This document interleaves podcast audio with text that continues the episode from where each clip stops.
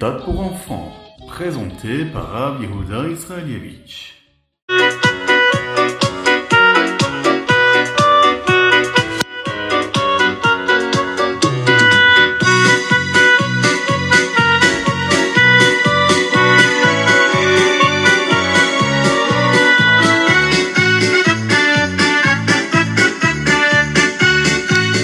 C'était après Yom Kippour, comme aujourd'hui.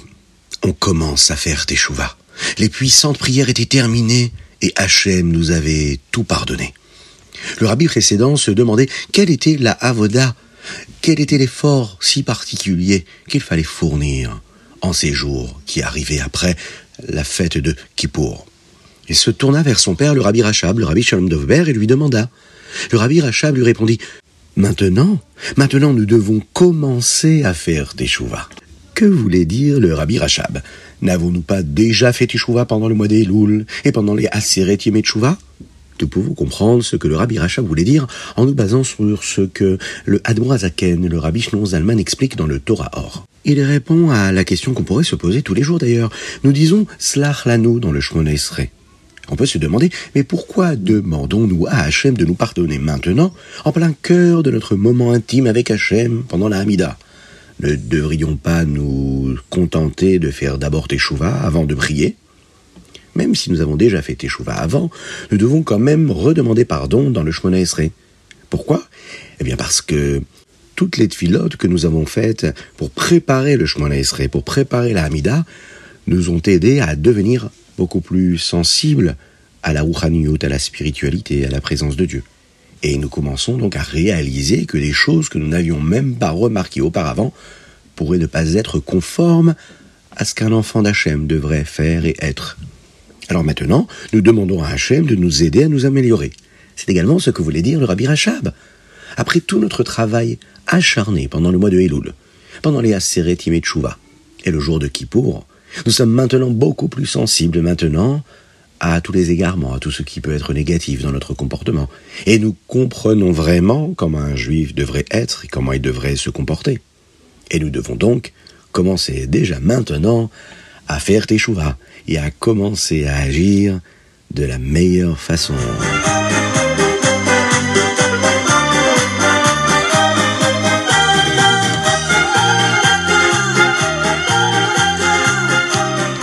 Nous sommes aujourd'hui le Yudalef Tishri, nous sommes le Yom Shlishi mardi de cette année 5784. Nous sommes dans la parashat Vezot Aberacha et nous nous préparons à la fête de Sukkot qui arrive Bezrat Hashem très rapidement. Pensez déjà à mettre une petite pièce dans la tzedaka parce qu'une petite pièce dans la tzedaka et Mashiach arrivera. On commence par le Chumash. Dans le Chumash, Moshe Rabbeinu implore Hachem pour obtenir certaines bénédictions pour les douze tribus d'Israël. Quel jour? Eh bien oui, le jour où il devra quitter ce monde-là. Il va donner donc maintenant sa bracha à Yosef Hatzadik. Il dit à Yosef, Moshe accorde à la tribu de Yosef dix bénédictions. Les huit premières bénédictions concernent la part qu'ils ont en Eretz Israël. Et cela exprime le désir que la terre produise les meilleurs aliments. En effet, la part que Yosef Hatzadik avait en Eretz Israël était la plus propice à la croissance de toutes les terres, une véritable richesse. Les deux dernières bénédictions, elles sont destinées aux tzadikim, aux justes qui descendront de la tribu de Yosef. Ils vont triompher contre tous ces ennemis-là et ces habitants non juifs qui résidaient en Eretz Israël, et ils vont réussir à conquérir la terre. Cette conquête sera menée en premier lieu par Yehoshua, qui lui venait de la tribu d'Éphraïm, qui lui était le fils de Yosef, mais aussi suivi par Gidon, qui lui vient de la tribu de Ménaché, lui aussi le fils de Yosef. Tous deux connaîtront un immense succès dans la lutte contre les ennemis du peuple juif en Eretz Israël à travers l'histoire du peuple juif.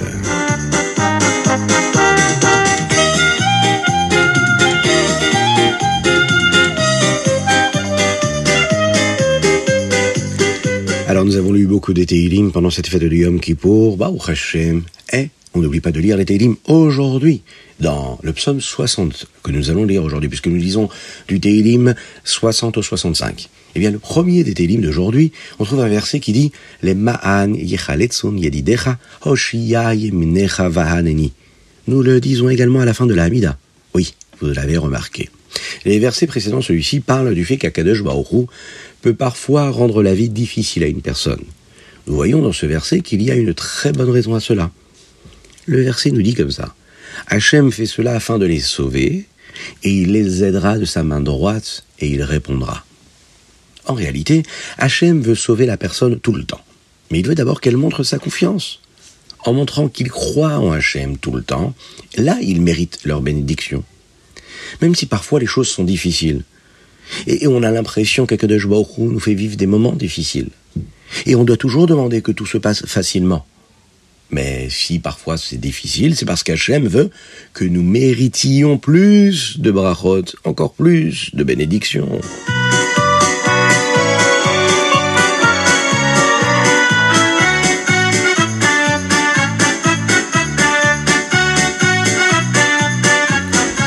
Avez-vous pensé à partager le ritat avec vos amis?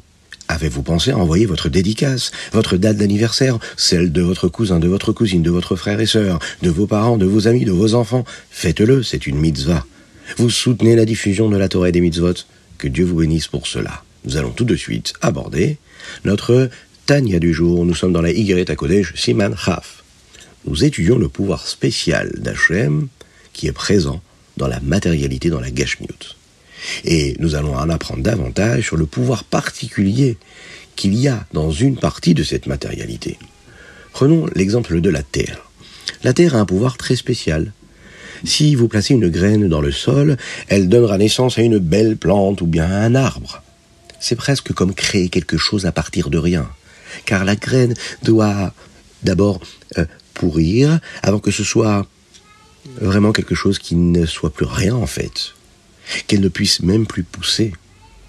Et au moment où elle quasiment disparaît, qu'elle n'est quasiment plus rien, le pouvoir qui rend cela possible est toujours présent dans le sol.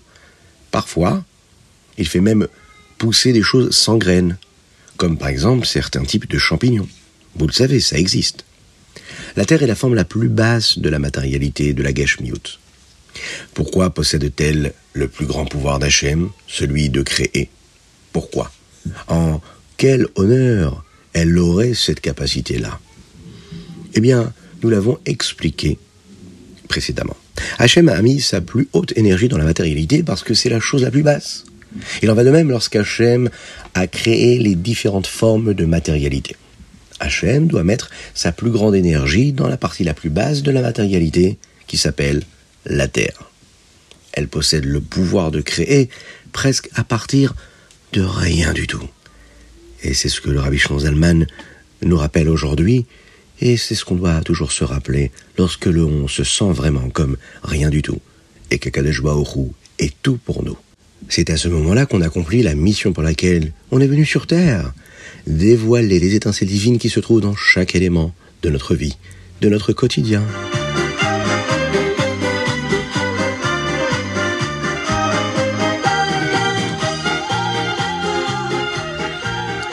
Et nous abordons tout de suite le Hayom Yom. Aujourd'hui, nous sommes le Yud Aleph Tishri. Le jour de Yom Kippur, nous avons atteint le niveau le plus élevé de la tfila de toute l'année. Aujourd'hui, nous apprenons quelque chose qu'a enseigné le Rabbi Shlon Zalman concernant le sujet de la tfila. Le Motsai Kippour de l'année Tav Kuf Nun Vav. Le Rabbi Shlon Zalman a prononcé un court Mahama, un court discours, et voici de quoi il s'agissait. Dans la Kabbalah et dans la Chassidoute, nous apprenons différents sujets qui nous permettent de savoir et de comprendre quelles sont les cavanotes différentes et les intentions de pensée que l'on peut avoir pendant la. Cependant, la kavana la plus simple est la foi pure que possède un juif envers Hachem. Cela signifie que nous savons qu'en priant, dans la nous nous tenons devant Hachem, nous savons qu'Hachem écoute nos demandes et nous donnera ce dont nous avons besoin. A priori, ça a l'air d'être une kavana simple, une intention et une concentration simple.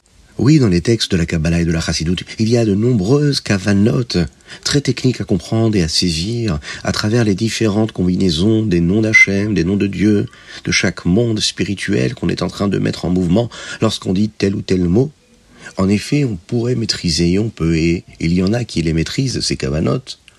Le rabbi Zalman nous dit ici qu'il y a quelque chose qui est proche de chacun et chacune d'entre nous. d'avoir la cavana pure de se dire qu'Hachem est devant nous, qu'il écoute ce qu'on lui demande, et qui nous donnera Bezrat Hachem toujours ce dont nous avons besoin.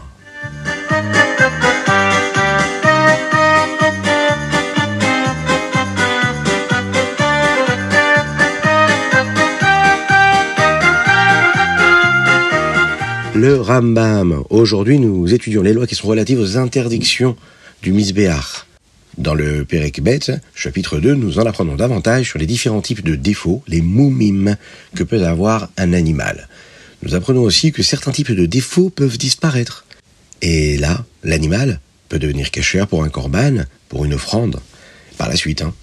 Dans le troisième chapitre, le Père Guimel, nous apprenons les versets de la Torah qui nous parlent des animaux qui conviennent pour les corbanotes. Voici deux exemples. L'animal doit avoir au moins huit jours et ne peut être un hybride, c'est-à-dire qu'il a composé de moitié d'un type d'animal et de moitié d'un autre animal, comme par exemple un mouton et une chèvre mélangés. Dans le chapitre 4, Père Dalet, on rappelle qu'il existe certains types d'animaux que même s'ils n'ont aucun défaut, eh bien nous ne devrions pas les offrir en tant que corban. Par exemple, un animal qui a été utilisé pour la Avodazara, pour l'idolâtrie, est interdit sur le Misbéar, et donc on ne peut l'offrir en tant que corban.